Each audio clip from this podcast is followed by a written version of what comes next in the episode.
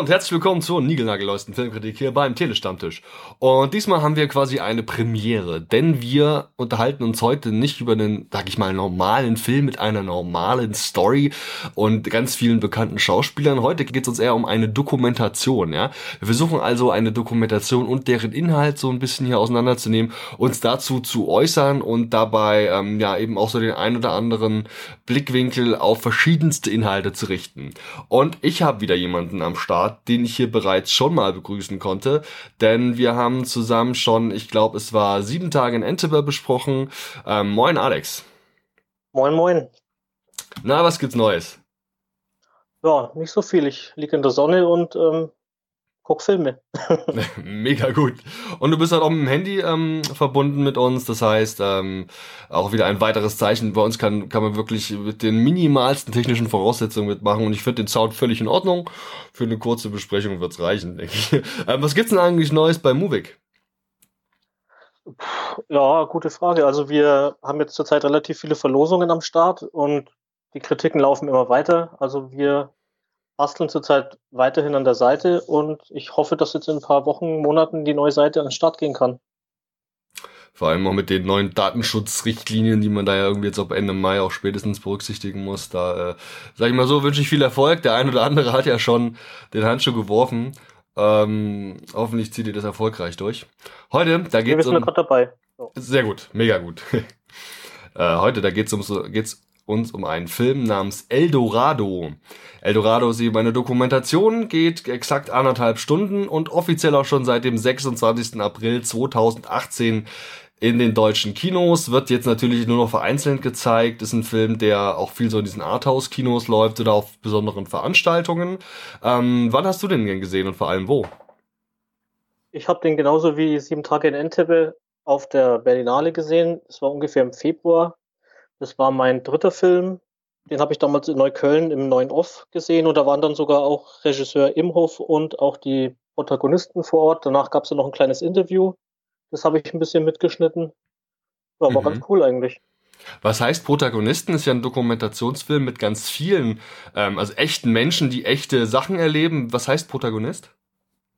Ja, das wären in dem Fall halt die zwei, in Anführungszeichen, Hauptdarsteller. Einmal der Raphael Falcone, der für die, äh, für die Gewerkschafter arbeitet und sich da so ein bisschen mit der Mafia anlegt. Und der Arcade T-Wende, der als 16-Jähriger nach Afrika äh, nach äh, Italien gekommen ist und da jetzt eben ein bisschen Aufklärung betreiben will, weil er das selber am eigenen Leib eben erlebt hat, was da so abgeht. Mhm.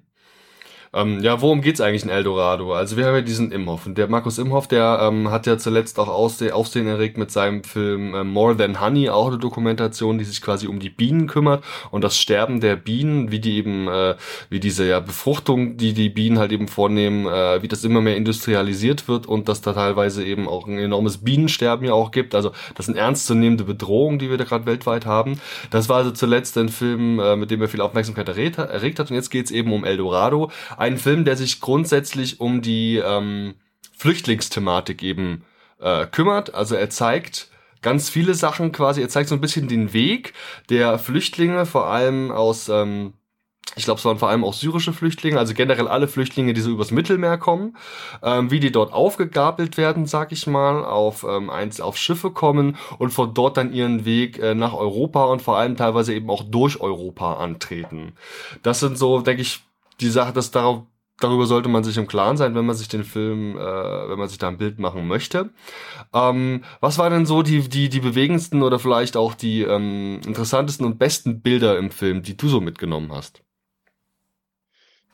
Das ging eigentlich gleich am Anfang los, als die, äh, dieses große Marineschiff da diese kleinen Boote aufgenommen hat und da dann die ersten Leute runtergefallen sind und dann halt geschrien haben, ich kann nicht schwimmen, ich kann nicht schwimmen und äh, so man richtig die Todesangst in den Augen gesehen hat.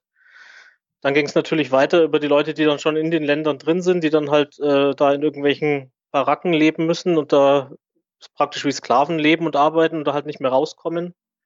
Also da waren schon sehr viele Sachen dabei, die ich äh, nicht so schnell wieder vergessen konnte, auf jeden Fall. Also da denke ich auch jetzt noch drüber nach, weil es ja nach wie vor ein aktuelles Thema ist. Genauso wie ja 1945, darauf baut der Film ja auch auf es hangelt sich ja da immer so ein bisschen hin und her mit den Parallelen von damals, Zweiter Weltkrieg, hat die Schweiz auch viele Leute aufgenommen. Und dass wir eben jetzt wieder vor so einer Herausforderung stehen und ähm, ja, man da eben mal gucken soll, da genauso human zu handeln wie eben damals. Das ist ein, äh, gut, dass du es noch erwähnst. Der ähm, Markus Imhoff selbst ist eben Schweizer und offensichtlich gab es da nach dem Zweiten Weltkrieg die Situation, dass es wahnsinnig viele italienische Flüchtlinge auch gab und im Speziellen italienische Kinder mussten, ähm, also sind quasi in die Schweiz so ein bisschen, also sind da quasi aufgenommen worden, also um die eben so ein bisschen aufzupäppeln und erstmal eben da nicht verhungern zu lassen. Und ähm, da gibt's eben einen Fall, also die Geschichte ist, glaube ich, die, wie war das denn? Ähm, für jeden helfen wir da mal ein bisschen auf die Sprünge. Ich glaube, für jeden freigelassenen Deutschen oder wie das war, mussten dafür zwei italienische Kinder aufgenommen werden. Irgendwie so eine Situation gab's da, glaube ich. Und ähm, na, kurzum, die ähm, Familie von Imhoff, die hat die Giovanna aufgenommen. Und Giovanna war eben ein junges Mädchen, wenige Jahre älter als er.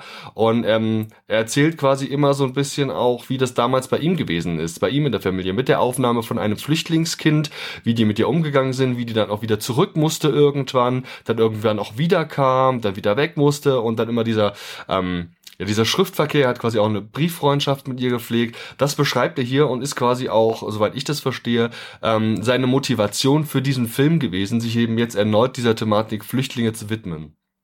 Mhm, genau, ja. Ähm, ja, und wir sehen eben, das fand ich ganz spannend, also ich habe so ein bisschen das Gefühl, er ähm, begeht hier nicht den Fehler, diese Situation der Flüchtlinge irgendwie bewerten zu wollen. Ja, also er setzt sich nicht vor die Kamera und sagt, entweder das sind alles Invasionäre, die in unser Sozialsysteme strömen und uns ausnehmen. Er sagt aber auch genauso gut nicht, ähm, das sind alles ähm, äußerst arme Schweine, die wir sollten alles Geld und eine Menschlichkeit, die wir finden können, zusammenkratzen und denen zukommen lassen. Also er, das macht er nicht. Ich finde, er schafft es, doch eine relativ objektive Ist-Situation einfach aufzuzeichnen. Er ähm, stellt natürlich Fragen, ganz direkte Fragen. Er hat sehr viele brenzlige Situationen, die also ein bisschen das Herz natürlich auch berühren, zeigt er. Er zeigt ähm, teilweise auch die absurdesten und vor allem auch unmenschlichsten Situationen, in denen diese Flüchtlinge leben müssen. Aber er geht dann eben, also er zeigt sie bloß. Er spricht sie an und er spricht mit den Flüchtlingen und einzelnen Personen, eben als weiteren Personen da darüber. Aber er hat relativ wenig Wertendes drin. Hast du das auch so wahrgenommen? Ja, das habe ich auch in meiner Kritik herausgestellt, dass ich sehr gut finde, dass der da ziemlich äh, neutral rangeht, auch wenn er selbst befangen ist, natürlich durch diese Situation von damals. Aber ich denke, das hat er schon recht äh, gut hingekriegt. Da einfach, da kann jeder reingehen, sage ich jetzt mal, und sich einfach selbst ein neutrales Bild davon machen und dann natürlich dann selbst so seine Schlüsse daraus ziehen. Ja, ähm, er erzählt teilweise auch in Interviews, wie schwierig es wohl gewesen ist, überhaupt Aufnahmen machen zu dürfen. Es war zum Beispiel, gibt's ja dann diese Auffanglager in Italien, ähm, wo es wohl relativ schwierig gewesen ist, dort überhaupt eine Drehgenehmigung zu bekommen. Ähm, oder wenn er zum Beispiel auf diesem Schiff, das ist also ein riesen Frachter, auf dem, ich glaube, das sind sogar, also ein paar hundert Flüchtlinge, wenn nicht sogar ein paar tausend, ähm, da äh, quasi auf engstem Raum, also die haben dann keine eigenen Betten, die sitzen wirklich aneinander gekauert auf diesem Schiff auf verschiedenen Etagen. Und ähm, wie er da quasi auf engstem Raum drehen musste, so dass er teilweise seinen ähm, denjenigen, der für den Sound zuständig ist, äh, auch nicht mit an Bord nehmen konnte, sondern er selbst sich um den Sound kümmern musste, um einfach Platz zu sparen und dann besser rumzukommen. Äh, das fand ich einfach ganz spannend, ähm, wie, er, wie er das so erzählt.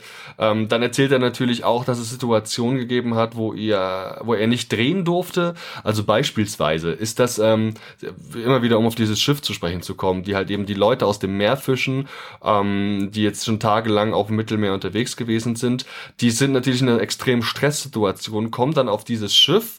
Ihnen wird ehrlicherweise nicht das Paradies versprochen, aber eben zumindest eine tägliche Besserung ihrer Situation.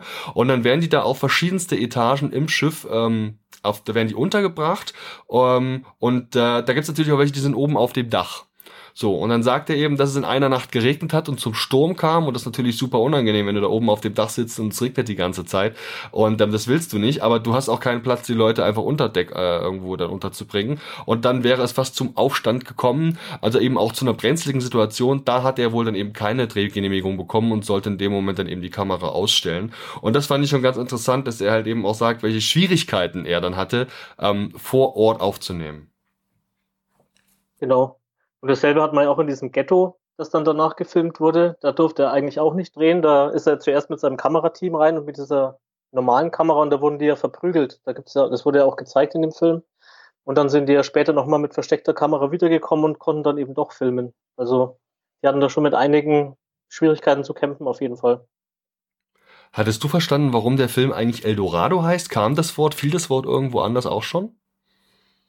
So wie ich das verstanden habe, einfach weil die Leute denken, dass Europa das Eldorado ist. Und ähm, da finde ich ja auch, kennst du das Logo von dem Film, das Titelbild wahrscheinlich schon, mit das dieser goldenen, dieser goldenen äh, Wärmedecke da. Decke, ja. die man, genau die man als Sanitäter ja hat, also für Leute, die halt stark unterkühlt sind. Und das kann man aber halt natürlich auch als sozusagen das Gold sehen. Also das ist halt so, ein, so eine Doppeldeutigkeit. Deswegen finde ich dieses Logo eigentlich ziemlich cool gewählt. Das stimmt, das ist ein ganz tolles Bild, das er da nutzt. Ähm, auch ein anderes Bild, ein anderer Vergleich, den hat dieser Gewerkschafter, den du zu Beginn erwähnt hattest, im Film genannt, der gefiel mir auch gern ganz gut. Also er sagt, er hätte die Erfahrung gemacht, dass Flüchtlinge da ein biblisches Bild zitieren. Also ich selbst bin da weit, bei weitem nicht so bibelfest, wie das andere sind. Aber ähm, sie unterteilen quasi ihre Reise in drei Etappen, nämlich die Hölle, aus der sie kommen, weshalb sie dort flüchten mussten dann quasi den, auch das, das Meer auch dann Teil dieser Hölle, dann eben die Ankunft in diesen Lagern, die auch alles andere als schön ist, ähm, was dann eben als Vorhölle bezeichnet wird, mit der Hoffnung, mittel- oder langfristig in Europa mit Fuß fassen zu können und da dann das Paradies vorzufinden. Also wirklich so eine Steigerung der einzelnen Stufen.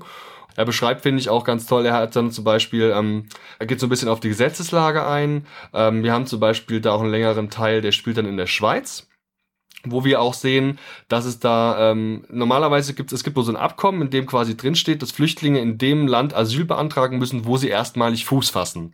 Ja, das ist ja in den meisten Fällen also Italien. Wenn die dann allerdings fliehen und das macht durchaus der ein oder andere Flüchtlinge, äh, Flüchtling, dann ähm, kommen die eben auch in die Schweiz und in weitere Länder und werden dort vor Ort direkt an der Grenze meistens eben auch nochmal angehalten, befragt und äh, ja, dann gibt's da eben auch einen Verwaltungsprozess und dann hatten sie da so einen Beamten länger im Interview, der dann eben von seiner Zeit erzählt, wie er eben diese Asylanträge bearbeitet und da teilweise auch ganz krasse also nicht krasse Worte, also er formuliert das schon neutral, aber er sagt zum Beispiel auch, er hätte in seiner gesamten Zeit niemals einen Asylantrag positiv bescheidet. Und ähm, das öffnet einen so ein bisschen die Augen, finde ich. Also wie so der Alltag eigentlich auf beiden, ich sag mal nicht beiden Seiten, aber sowohl eben bei diesen äh, Verwaltungsbehörden als auch eben bei den Flüchtlingen aussehen kann. Wie viel Frustration da teilweise auch mitschwingt, wenn die teilweise ein Kilo, tausende Kilometer lange Reise hinter sich haben. Das war schon, das waren Bilder, die ich in der Form noch nicht kannte. Geht mir genauso. Und ähm, da hat man auch schon so ein bisschen gemerkt, dass der auch so ein bisschen äh, feindselig den Leuten gegenüber ist, weil er halt die immer wieder wegschickt, was ja natürlich sein gutes Recht ist, aber der hat schon auch so ein bisschen genervt geklungen. Also der hat sich jetzt nicht so hundertprozentig gewählt und neutral ausgedrückt, sondern da konnte man schon ein bisschen durchhören, dass der das langsam leid ist, was da passiert. Und weil du vorhin schon auch die Gesetzeslage angesprochen hast, in Italien ist ja zum Beispiel so, dass die Gesetzeslage da durchaus optimal eigentlich fast ist. Nur wird die halt zu null Prozent von der Polizei durchgesetzt, weil die Mafia einfach diese Strukturen unterwandert. Und ähm, das hat ja dieser äh, Raffaele auch auf diesem, in diesem Interview dann gesagt in Berlin, dass eigentlich die Gesetze da wären, nur wird es halt nicht angewendet und wenn die angewendet werden würden, das würde einer Revolution gleichkommen.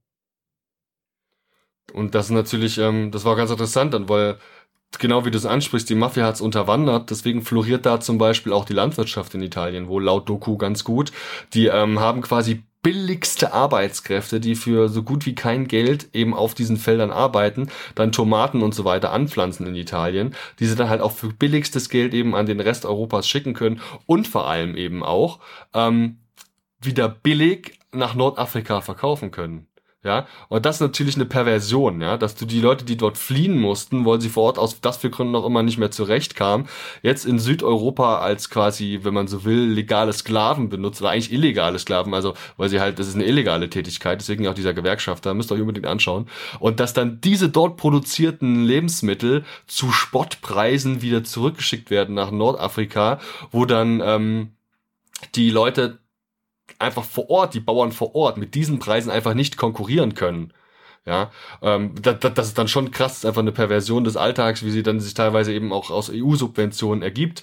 Ähm, genauso war auch ein Typ, der ähm, hatte wohl ähm, sich dann, glaube ich, ich weiß nicht so genau, wie das war, aber der hat sich quasi gemeldet oder ist freiwillig wieder ausgereist und es gab irgendwelche Fördergelder und von diesen Fördergeldern wollte er sich dann vor Ort, äh, wo er herkam, ich weiß nicht genau, woher das war, ähm, wollte er sich dann zwei Rinder kaufen und mit den Rindern quasi seinen Lebensalltag da bestreiten, wo er herkommt. Und äh, kurz nachdem die Doku veröffentlicht wurde oder nach dieser Aufnahme, ähm, weiß nicht genau, wie das war, ist vor Ort irgendwie äh, die, die Wirtschaft, also diese Fleischwirtschaft zusammengebrochen oder es gab irgendwie noch billigeres europäisches Fleisch dort vor Ort, als er jemals mit seinen zwei Kühen da anbieten kann. Also wirklich, das, das war schon irgendwie auch, da kann man schon ganz schön depressiv werden, wenn man sich das alles mal so vor Augen führt. Ja, also der war auf jeden Fall pleite, als dann diese Dokumentation rauskam. Und ähm, in Italien, äh, das Geld, was die da erarbeiten, das sind ja so ungefähr 30 Euro am Tag und davon müssen die 15 Euro abgeben an die Mafia, eben für, für die Miete in diesen, in diesen, das kann man nicht mal Baracken nennen, das ist ja eigentlich nur Wellblechhütte, wenn überhaupt. Und dann müssen die ja auch äh, die Transport, äh, die Transportmittel bezahlen und äh, Wasser, Essen und so weiter. Also da kommt fast nichts an. Dann schicken sie noch Geld nach Afrika. Also die werden am Tag fünf Euro verdienen. Das ist dann, denke ich mal, schon hochgegriffen. Und dazu hatte dann das Dorf, wo dieses Ghetto da ist, Monate oder vielleicht sogar jahrelang Wasser dahin gebracht und dann irgendwann haben sie ja gestreikt, weil sie gesagt haben, wir wollen das nicht mehr. Dieser Streik wurde dann natürlich von der Mafia beendet und daraufhin hat dann auch die Polizei nicht mehr sagen können, äh, dieses Mafiadorf existiert nicht, sondern das war dann offiziell und da musste dann die Polizei auch eingestehen, wir haben da Fehler gemacht und haben da weggeschaut. Der Nachteil an der Sache war nur, dass ab da die, äh, die Dorfbewohner kein Wasser mehr hinliefern konnten oder durften. Also jetzt müssen die auch noch für ihr Wasser bezahlen einfach verloren dann, durch und durch verloren. Ähm, wenn es jetzt keinen Punkt mehr gibt, den du unbedingt ähm, einbringen möchtest, können wir vielleicht auch zu unseren Fazits kommen oder gibt es noch einen Punkt, den du vorher erwähnen möchtest? Mm, nee, eigentlich nicht. Also können wir gern machen. Dann drängle ich mich mal wieder vor.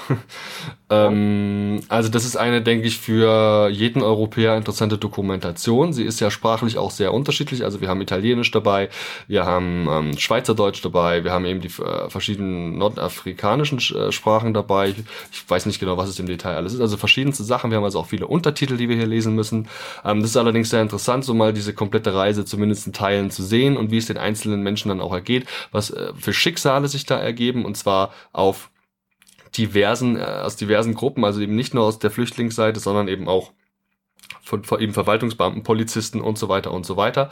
Finde ich sehr interessant, kann man sich geben. Ich finde es gut, dass die Doku relativ neutral gehalten ist und sie eigentlich nur reale Zustände zeigt, aus denen man dann natürlich seine eigenen Schlüsse ziehen muss, äh, wie auch immer die im Einzelfall aussehen und wie viel Menschlichkeit man da vielleicht auch dann äh, mitbringt. Und so kann ich insgesamt die Doku schon jedem empfehlen, der ähm, vielleicht Lust hat, mal mit ein bisschen schlechter Laune ins Bett zu gehen oder ähm, ja, einfach sich mal ein bisschen in der Richtung bilden möchte, die er jetzt vielleicht nicht jeden Tag über die Massenmedien präsentiert bekommt. Und ähm, das fand ich also sehr gut. Mir hat da vieles gefallen. Ich kann keinen Aussetzer erkennen. Ganz im Gegenteil, mir hat diese hat die Dokumentation ähm, durchaus die Augen geöffnet in vielerlei Hinsicht. Und ähm, ja, ob ich da jetzt Konsequenzen draus ziehe oder nicht, muss ich natürlich noch für mich auch jetzt erstmal sehen. Ähm, nichtsdestotrotz, so eine Bewertung finde ich in dem Fall sehr schwer, weil man da immer auf einer inhaltlichen Ebene bewerten muss. Wenn ich jetzt, und da, weil ich doch da relativ selten mir eine Doku auch mal so genau angucke, ähm, trotzdem eine Punktewertung vergeben müsste, wären wir natürlich bei der vollen Punktzahl 5 von 5, wo auch dann so subjektive Punkte mit reinspielen, wie zum Beispiel die Gefahren, die sich Imhoff begeben hat, ähm, wie er es schafft, verschiedene Gedankengänge zu formulieren und auch Leute zu Aussagen zu bewegen, die sie so vielleicht vor der Kamera nicht selbstverständlicherweise getätigt hätten. Wie ist denn dein Fazit? Mein Fazit ist ähnlich positiv. Also ich finde es auch gut, dass man eben völlig neue Bilder mal zu sehen kriegt, die man jetzt nicht in den Nachrichten jeden Tag wieder gekaut da vorgesetzt bekommt ähm, dass das Ganze neutral und ohne diesen erhobenen Zeigefinger funktioniert, finde ich sehr gut, dass man sich eben sein eigenes Bild machen kann. Und ich denke, danach, was man da gesehen hat, braucht man da nicht viel drüber diskutieren, was man sich da ungefähr für ein Bild machen sollte, wenn man einigermaßen empathisch ist, dass ähm, die ganzen realen Personen, die da in diesen ganzen Behörden sitzen und in den Lagern und auf den Schiffen arbeiten und so weiter, dass die alle so zu Wort kommen und einfach mal ungefiltert zu ihren O-Ton da in die Kamera sagen. Also da kann man auch sagen, da ist jetzt nicht viel gestellt dabei. Also vielleicht ein, zwei Sachen, die man halt jetzt vielleicht nicht gesehen hat, weil sie vielleicht zu krass sind. Aber ansonsten ist das alles schon realitätsnah. dass dann die Zusammenhänge auch gezeigt werden, eben vom Boot bis in die Städte hinein, dann in die Lager, Ghettos und auch dann bis in die nächsten Länder, Schweiz oder Skandinavien, wo dann halt hingeflüchtet wird und wie die dann zum Teil dagegen vorgehen, eben mit diesen Schaffnern, die da durch die, oder halt den Bundespolizisten, die da durch die Züge laufen und im Prinzip, so blöd wie es klingt, alle Farbigen nach Ausweisen fragen und dann halt entweder weiterfahren lassen oder wieder zurückschicken. Also das hat auch schon so rassistische Züge, aber wie gesagt, da muss halt jeder selber drüber nachdenken. Und eben dann am Ende, wie wir schon gesagt haben, diese wirtschaftlichen Zusammenhänge, eben dass mit EU-Subventionen diese ganzen billigst produzierten Sachen nach Afrika geschifft werden, um dort halt dann auch noch die lokale Wirtschaft kaputt zu machen. Also das ist jetzt nicht der Sinn, aber das ist halt einfach im Endeffekt das Ergebnis, was dabei rauskommt. Und vielleicht ähm, noch zu einem Darsteller, zu diesem Arcade könnte man noch sagen, der heißt eigentlich Lucia, kommt aus Westafrika, also spricht eigentlich gebürtig Französisch, hat jetzt perfekt Italienisch gelernt und hat auch dort studiert, will wieder zurück nach Afrika, um da Politiker zu werden und eben da anzusetzen, um da die Gegebenheiten zu ändern. Und ähm, er hat sich selbst der Arcade genannt und Arcade bedeutet so viel wie Licht. Und ähm, der letzte Satz, den er in seinem Interview gesagt hat, war, äh, schaut nicht nur auf diesen Arcade, der eben in diesem Film zu sehen ist, sondern betrachtet jeden Flüchtling als einen Arcade und geht davon aus, dass jeder von denen so ein kleines Licht sein kann, was aufgeht und was bewirken kann. Und ähm, macht, dreht euch nicht weg, macht eure Herzen nicht zu, sondern versucht einfach das Beste aus allem zu machen. Also mein Fazit ist dann vier, ein Viertel bis viereinhalb Sterne, würde ich sagen. Und ich mache auch immer noch so ein Monatsranking vom Kino. Ähm, und im Monat April war Eldorado auf Platz vier von ungefähr zehn Filmen, die ich gesehen habe. Also schon durchaus gut. Klasse, also wirklich auch ein, ein, ein, ein positives Fazit von dir. Alex, vielen, vielen Dank, dass du dir heute Zeit genommen hast, mit uns ein bisschen drüber zu plaudern über Eldorado. Ähm, und ich hoffe auch, dass ihr da draußen da die Gelegenheit nutzt, euch den Film mal anzuschauen, wenn ihr das irgendwo noch vielleicht in einem Kino mitnehmen könnt oder eben dann zu gegebener Zeit auch bei euch zu Hause. Ähm, ich denke, da spreche ich auch für Alex. Wir freuen uns immer über Feedback, sei es unter dem YouTube-Upload, sei es eben jetzt bei uns im Blog, ähm, auf Facebook, auf Twitter, auf Instagram. Ich werde ja überall entsprechend auch die Episode Episode verlinken bzw. darauf hinweisen. Und ich würde mich tierisch freuen, wenn ihr uns mal sagt, äh, wie ihr den Film fandet, generell, ob ihr Feedback zu unserer Kritik habt. Ähm, und würde mich auch freuen, wenn ihr euch mal bei mir meldet, falls ihr euch mit uns über einen Film unterhalten wollt, den ihr vorab in irgendeiner Preview sehen konntet. Jetzt ist die Tage zum Beispiel vorab eine Community Preview der Rocket Beans für Deadpool 2. Das heißt also auch eine Preview vorm offiziellen Kinostart. Und wenn ihr generell Lust habt, da mal irgendwie über einen Film zu sprechen, den ihr vielleicht auch in der Sneak Peek gesehen habt, dann meldet meldet euch da einfach mal bei mir und wir schauen mal, ob wir da gemeinsam zu einer Filmkritik kommen. Alex, vielen Dank für deine Zeit und bis zum nächsten Mal. Ciao. Hat mich sehr gefreut, wie immer. Dankeschön. Ciao.